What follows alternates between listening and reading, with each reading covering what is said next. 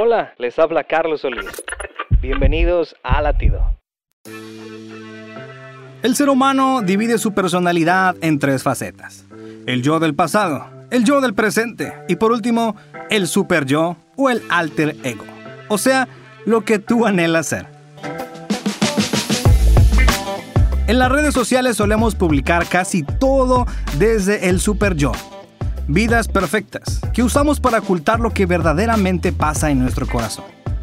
El dilema con el super yo es que Dios no lo ama, porque ese es un personaje que tú creaste. Dios no ama a tu alter ego, Dios te ama a ti.